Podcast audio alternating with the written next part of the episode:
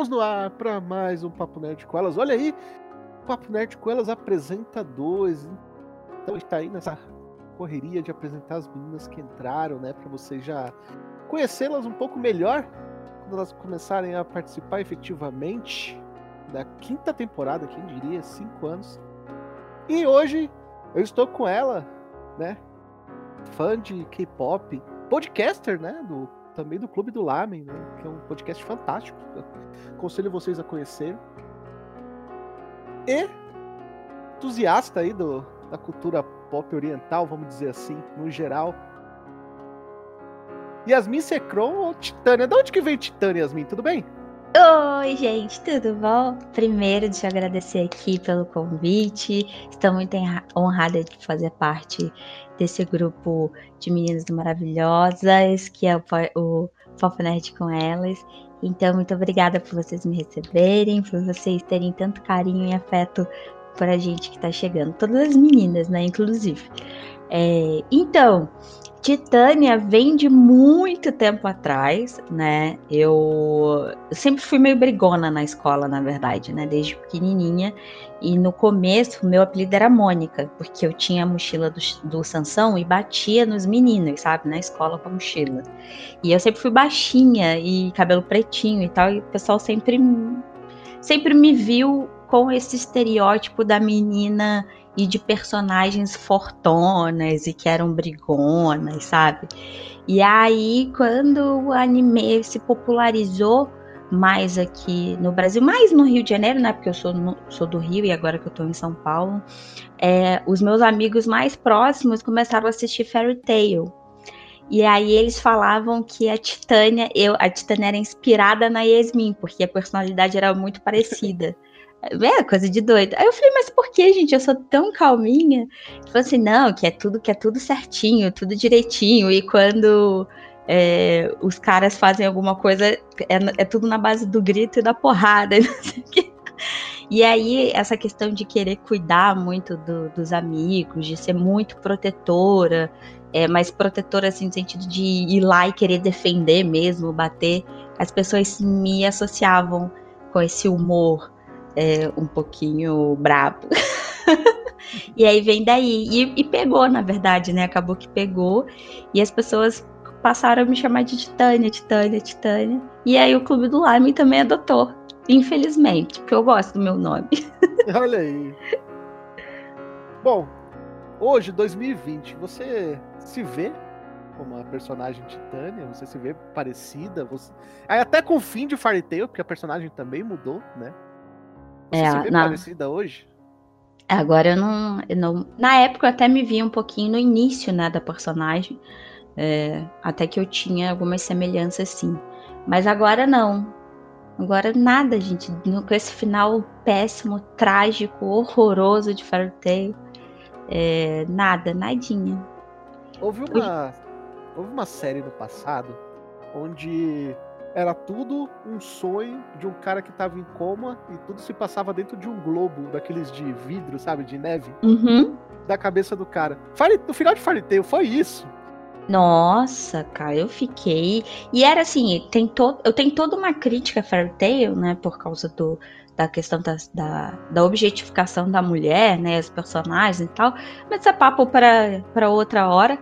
Mas eu gostava, né? Eu tinha um, um preciosismo com o anime, porque eu sempre acompanhei, eu sempre gostava. Eu e a minha irmã, a gente comprava um mangá. Então, pô, o final foi meio triste para mim, assim, não gostei. Fiquei super decepcionada. Olha aí. É incrível, né? Mesmo quando a gente tem animes como Fairy Tail e alguns outros, eu vejo até em uma obra que é totalmente eti como High School DxD, como muitas garotas se, se veem em algumas dessas personagens, mesmo o anime sendo totalmente contra do que elas pensam, né, cara? Sim, totalmente, né? Agora o pessoal é, faz uma associação com os animes mais novos, né? Que a Titânia já não vale mais. E aí o, a galera me chama de. É, por causa do Yami, né? Me chama de Yamizinha e aquela personagem do Eizouken, que é a menina a autona. Eu não sou alta, tá, gente? Mas é só a personalidade, só pra vocês entenderem. Que eu esqueci o nome dela, eu sempre esqueço o nome dela. É a personagem que é mais bad girl, assim. É, é, é, é, que não, não sabe, não entende nada de anime e mangá, não, não desenha, mas é a menina dos dados lá, é quem manda lá em todo mundo. Brincadeira. Mas aí agora estão nisso, estão me chamando de Yamizinha, que é Yasmin, né? E, uhum. alguns, é, e alguns familiares me chamam de, de Yaya ou Minzinha, e juntaram, virou Yamizinha. Vocês verem que eu tenho a fama de, de menina sorridente, né? Amorosa. Já que a gente tá ainda nesse meio dos animes, você acha que hoje, né, com a carta de animes que a gente tem ultimamente, vamos pegar 2019, vai? Já, a gente já tem uma carta completa. É fácil se enxergar numa personagem feminina? Olha, difícil porque eu tive uma criação bem diferente também, né? E também não não me identifico com a maioria das coisas que as meninas gostam. É, então, eu vou generalizar aqui, não vou falar de mim. Né? Eu acho que é difícil porque culturalmente é muito diferente. O que as, as personagens femininas de anime passam, uh, elas estão muito relacionadas à cultura japonesa e que não necessariamente é o que a gente passa mais para o Ocidente, né? Algumas coisas, acho que alguns conflitos, algumas emoções, algumas situações, elas se parecem sim. Mas, no geral, eu acho que ainda é um pouquinho mais voltada para a realidade japonesa, né? Para as meninas no Japão. Olha aí. Eu sei que você é apaixonada por K-pop, né? Você está sempre escrevendo sobre, tweetando. Inclusive, o seu Twitter é, pra quem quiser seguir aí. Yasmin Secron, tudo junto. Arroba Yasmin Secron. Olha aí. Bom, então onde que veio esse amor ao K-pop? Olha, então, a K-popera, a K-popper, lá em casa é minha irmã. E eu tava na, no ensino médio ainda, né? Lá em 2006, 2005, eu tava no segundo ano do, do ensino médio. E a minha irmã já via drama e dorama e, e ouvia K-pop. E eu sempre passava, assim, tipo, nunca me interessei muito, eu achava os MVs meio esquisitos, a coreografia meio esquisita, então tinha um preconceito. E ainda não percebia que era um preconceito, né? Uma questão de que eu não conseguia é, me desprender dos estereótipos que a gente aqui está acostumado a, a ouvir e a ver, né?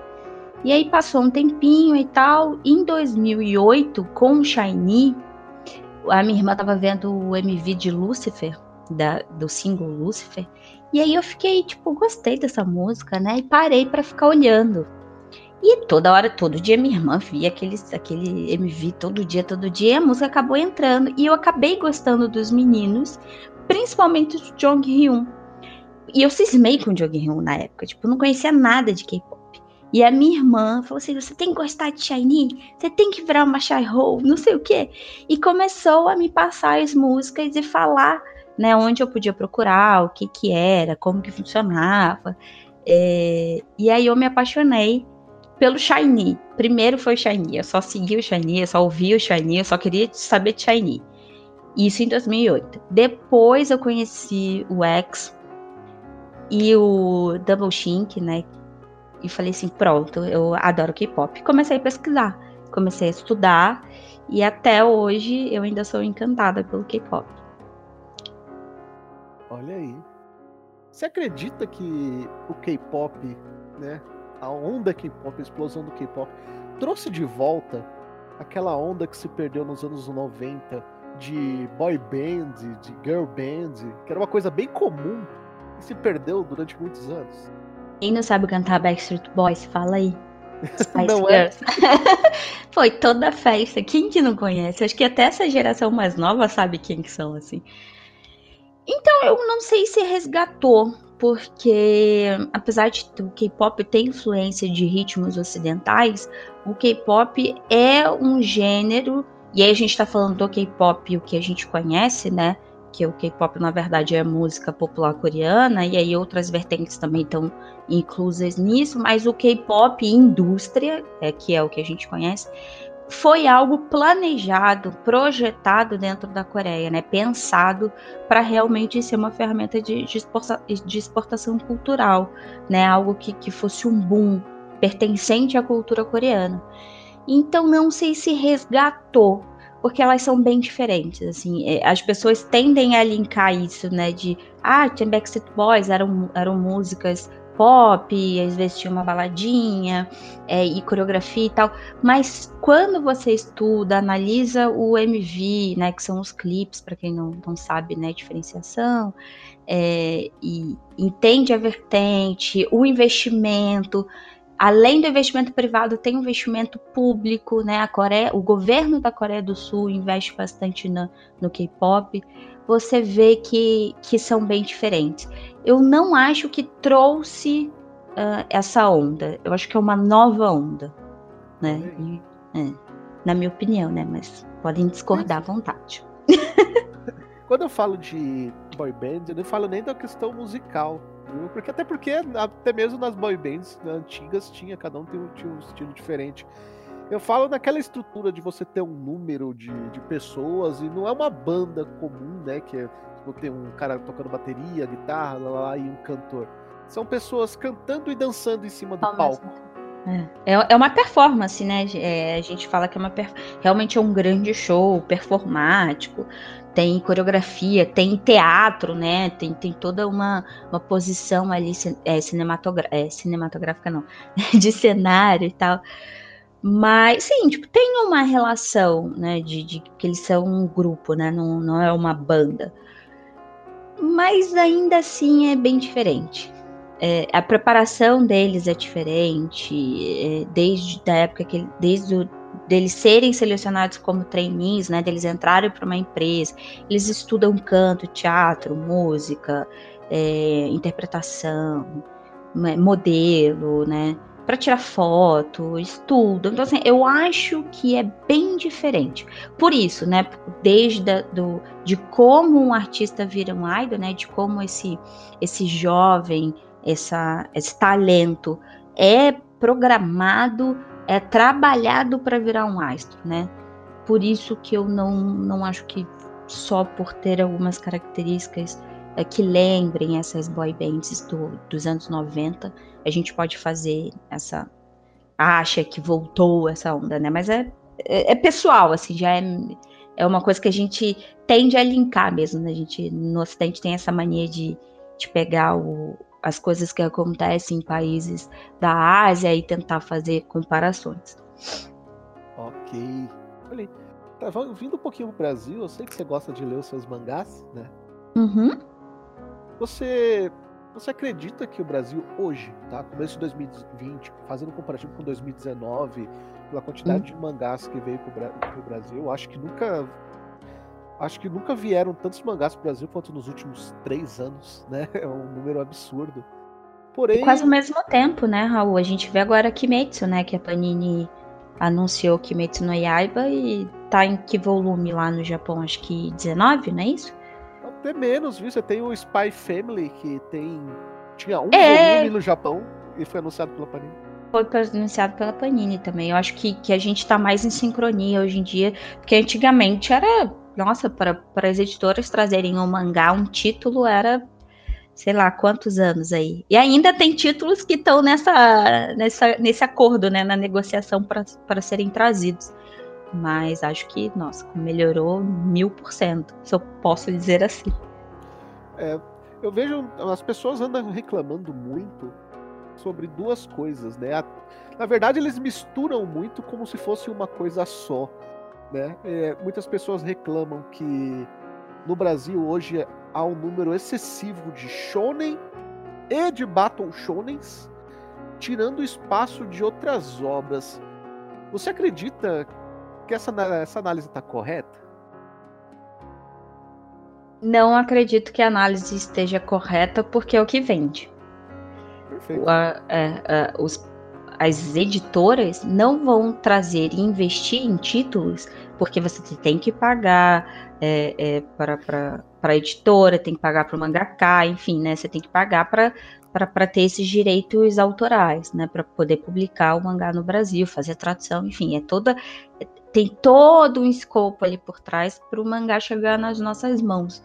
E daí não acredito porque se eu não, não, não acho, eu não acho que um é melhor que o outro, acho que são coisas diferentes. Acho que tem obras que fogem do shounen e, né, do, do Battle Shounen, que são maravilhosas, é, mas a tendência no mercado brasileiro é que essas obras vendam mais, porque o público majoritário é o masculino, as pessoas se interessam mais por essas histórias um pouco mais genéricas, é, os traços do, dos mangakais e Battle Shonin, todo o entretenimento da, daquela, da luta, da cena de ação. Então, isso cativa muito mais o público consumidor, né? Que, que compra o mangá, quem tem o poder de comprar essas obras. Mas eu acho que a New Pop faz um excelente trabalho, por exemplo.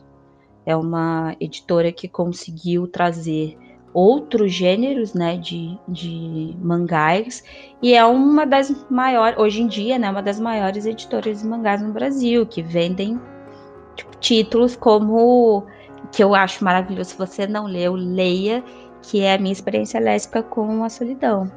Não é um shounen, não é um battle shounen, é um mangá autobiográfico sensacional, sensacional. Olha aí. Esse eu posso ter, eu tenho orgulho de dizer que eu, eu recebi no dia que foi lançado. Aí eu, eu acho que eu fui um dos primeiros a ler esse mangá aqui no Brasil. É fenomenal. Fenomenal. Fenomenal. As, o, o, o que o, a Panini fez também de. A Panini. Olha, desculpa, corta isso, gente. o que a New Pop fez, é, essas as páginas é, branco e, e rosa combinando com a capa do, do mangá. Gente, coisa linda. A tradução do Thiago Nodiri, sensível, poética, ele conseguiu ali transmitir todos os pensamentos e as sensações da personagem, né? Foi fantástico, assim. Que trabalho, assim. Parabéns, New Pop, por estar tá diversificando as prateleiras dos mangás aqui no Brasil e você fala de diversificação e minha experiência lésbica com a solidão, é incrível como eles trouxeram alguns tipos de obra, alguns gêneros de obra, mas mudaram a visão do público para essas obras. Porque antigamente, né, vinha obras pela Astral Comic, é, Yuri, Yaoi, ou até mesmo Hentai, e as pessoas falavam, falavam como se fosse putaria, ah, é putaria, sabe? Não sei ah, isso aí, sabe, é só aquelas putarias que vem do Japão. E é incrível como a New Pop pegou e trouxe obras que vem, que tinha esse, sabe, trouxe obras hentai, trouxe obras yaoi, trouxe obras yuri, mas todas essas obras elas tinham algo a mais do que as cenas de, de sexo ou de sei lá o que. E é incrível como você pega e muda o, a visão das pessoas hoje em dia sobre essas obras. Quando a gente vê as pessoas falando de Yuri, de Aoi, de Hentai, não, é, não, tem, não é do mesmo jeito que falava, sei lá, seis anos atrás, vamos dizer assim. Eu posso falar para você que eu tenho três amigos que há cinco anos atrás jamais lê, é, iriam ler a minha experiência lésbica com a solidão, leram hoje, hoje assim, né, é, assim que o mangá é, foi lançado, e adoraram falaram só maravilhas. Eu acho que isso que é, que é, que é o que você falou, né? Pontua muito bem o que você disse. Que a New Pop fez um trabalho, e aí é o marketing né, da New Pop, é essa, esse relacionamento da editora com o público, deles estarem ali e divulgarem imagens e mostrarem a obra, a narrativa, qual é a história, que existe um, uma profundidade naquele personagem, de cativar quem está ali é, seguindo o, as redes sociais da editora. Então, fora que o Anime Friends também né, ajuda bastante nisso. É, então, eu não sei ainda como que as outras editoras enxergam fora o Baru Shonin né, e, e Shonin. Mas a New Pop tá de parabéns. Toradora também é maravilhoso. e a gente vê isso até nos próprios animes, né?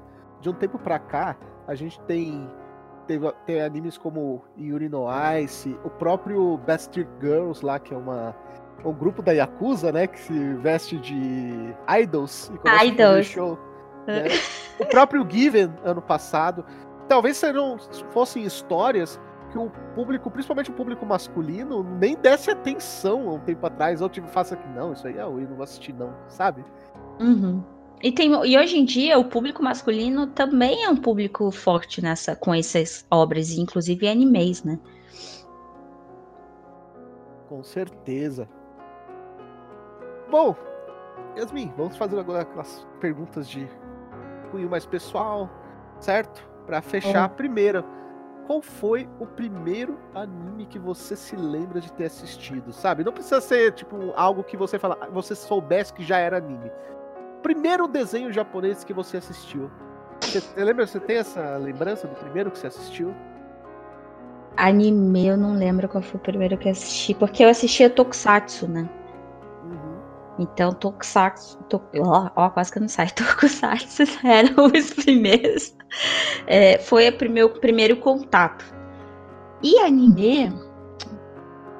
Olha, foi na manchete.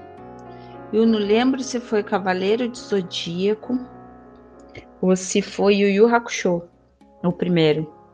Então eu vou mudar um pouquinho a pergunta. Qual foi o primeiro que você gostou muito? Você ficou aficionada? Cavaleiro do Zodíaco. Cavaleiro do Zodíaco, ok. Isso eu lembro. Eu tinha um bonequinho, gente. Eu ganhei o bonequinho de Natal. Olha aí. É, é aqueles bonequinhos colados. Ah, tá. Quem dera. Acho que eu não ganhei presente o ano inteiro para ganhar aquele bonequinho. Eu falei, mãe, eu quero bonequinho do cavaleiro, quero bonequinho. Enchi o saco. Sabe aquelas pirralha pentelha chata? Era eu, com o bonequinho do cavaleiro. Aí ganhei de Natal o ceia todo articulado. Hoje em dia eu fico, mano, por que, que eu gostava do ceia? Não entendo isso. E aí que eu queria chegar. É, hoje, 2020, o mangá envelheceu bem para você. Você, se você fosse assistir, o anime envelheceu bem, para você. Se fosse algo você fosse assistir hoje, você assistir com o mesmo tesão, com o mesmo gosto que você assistiu quando você tinha, sei lá, poucos anos de idade, porque você viu na manchete. Eu fiz isso, né? Uh, dois anos atrás eu revi Shurato, Yu Yu Hakusho, é, Samurai X e Cavaleiro para realmente entender se eu ainda é, ficaria empolgada e tal.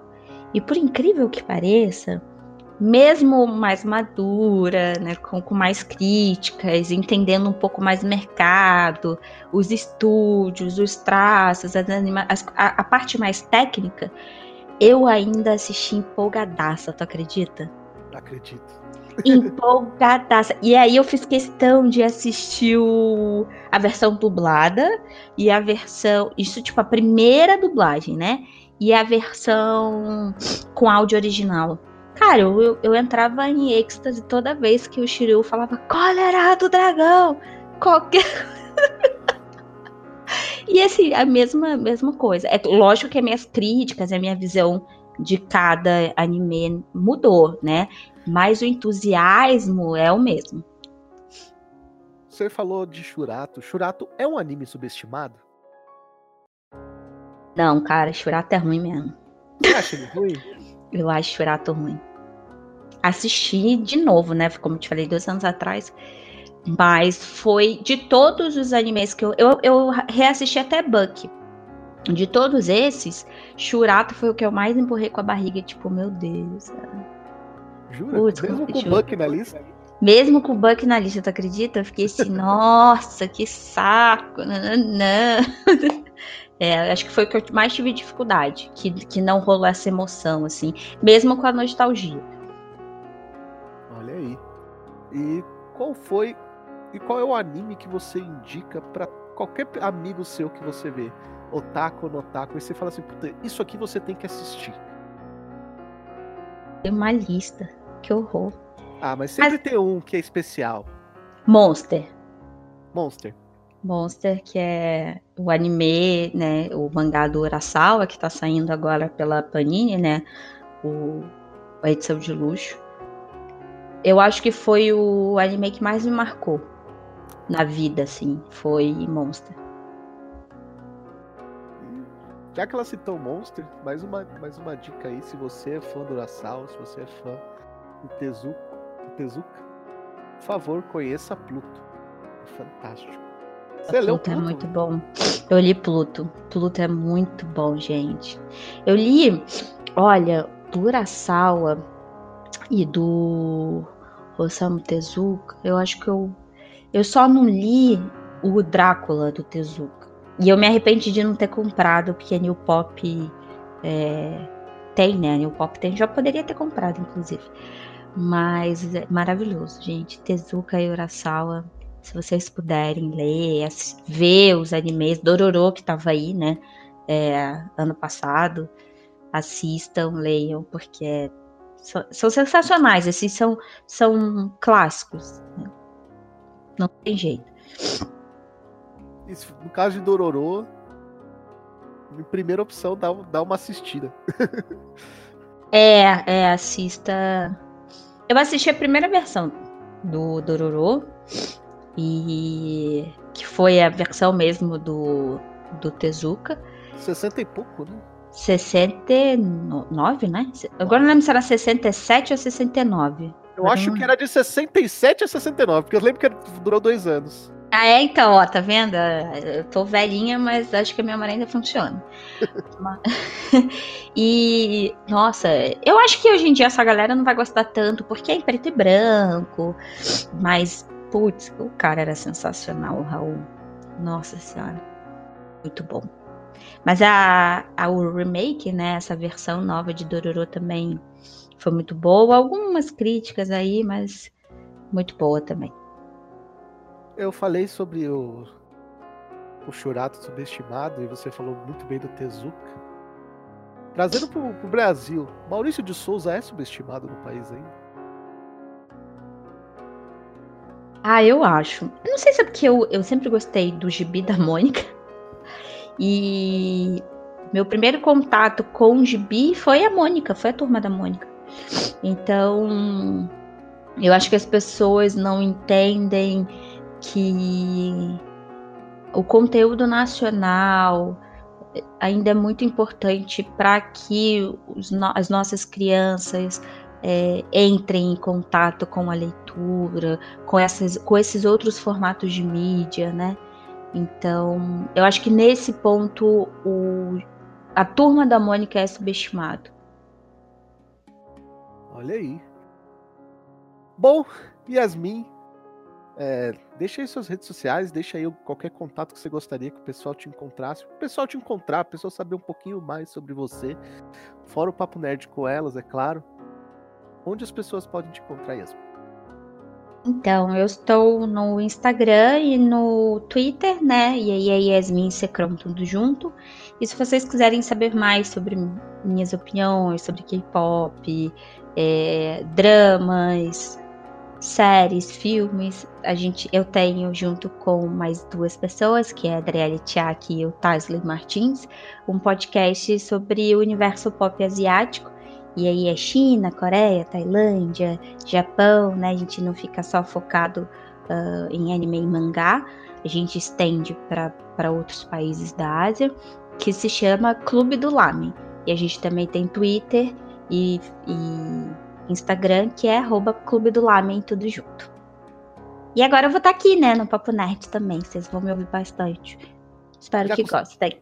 Já se acostumou com o grupo de WhatsApp? Menino, eu não fico. Nossa, gente, deixa eu contar para vocês que eu tô louca. Porque o meu número de WhatsApp é o mesmo de trabalho, né?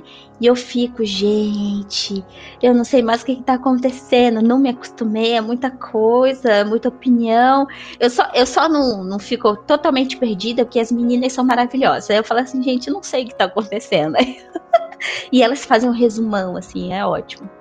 Mas vou chegar lá, calma. Dá, dá um, eu sou velha, eu sou dos anos 80, tecnologia ali, entendeu? Ainda não era essas coisas que são hoje. Vou chegar lá, calma. Eu pergunto isso porque até hoje, até hoje para mim é complicado. Às vezes eu tô respondendo lá, não, já chegou o material X. Aí eu abro outra aba, tem uma mensagem da Jennifer que é inscritível aqui nesse programa.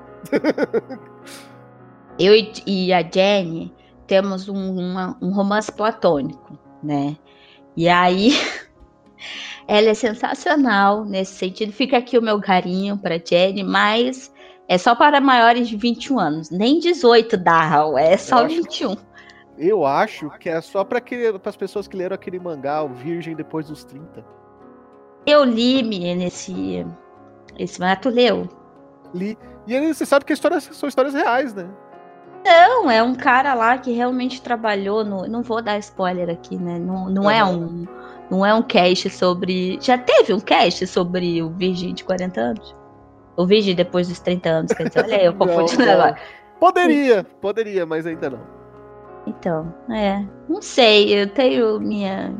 Mas é, é, é isso. Não vou dar spoiler aqui, porque não dá. Já, já mas... tem um spoiler, ele é virgem, ele tem 30 anos. É, e não é um personagem só. Pronto. Já é. dei um spoiler. E é da Pipoca e Nankin. Pronto. é, procurem lá. É muito bacana. Vale a pena ler. Bom, Yasmin, obrigado. Opa, quase me esquecendo. Ó, já tive que voltar. Dar aquele passinho para trás. Porque a gente tem um merchanzinho para fazer, né? Tem, tem um merchan! É verdade. Uh, faz aí o merchan. Sua voz é de locutor. tá muito longe disso. Mas enfim. Bom, você aí, ó, sabe que começo do ano, começo do ano é aquela época gostosa onde a gente começa a lembrar de tudo que foi bom no ano passado. E nada melhor do que votar os melhores do ano no Podcast Anime Awards, né? As votações estão lá no no Clube do Lame, né? Para as pessoas votarem. O link está na descrição Pra quem estiver escutando o podcast, pode procurar nas redes sociais, que os links estarão em todas as redes sociais do Papo Nerd com elas e também do Clube do Lamen, além de todos os nossos parceiros envolvidos. Acessem lá, porque dia 7 de maio. É... 7 de março. Março, março, desculpa. Março, março, março. Teremos a grande festa, né, Yasmin? Exatamente, vai ser transmissão ao vivo, viu, gente? Redes sociais, Facebook e YouTube pela Rádio Geek, que é a nossa parceira nessa empreitada, nessa premiação. E muito legal, muitos convidados, pessoas muito bacanas, youtubers, influencers e toda a podosfera que a gente conseguiu reunir para fazer uma premiação bem bacana e divertida para vocês. Então, fiquem atentos, votem lá nos seus preferidos que, ó, tá, tá complicado, hein, Raul? Tá palho a palho ali, ó. Tá pau a pau. Bom. Tá pau a pau. Eu, eu deixei isso pra Jenny, né? Jenny que, é, que gosta dessas coisas. De, mentira. Na verdade, ela deixou de gostar. É, ela deixou de gostar. Mas eu entendo. Jenny, eu te entendo, juro. É, tá difícil mesmo. Olha aí. Bom, então, vote lá as votações estão acabando, então vota correndo, não perde esse tempo, já aproveita o link aí, vota. E claro, nós ficamos por aqui. Até o próximo Papo Nerd com elas apresenta. Tem mais um antes de voltar. Daqui a pouco, calma, calma. Daqui a pouco volta as lives. Daqui a pouco a gente avisa que a quinta temporada tá aí na porta. Tchau. Tchau, gente. Muito obrigada.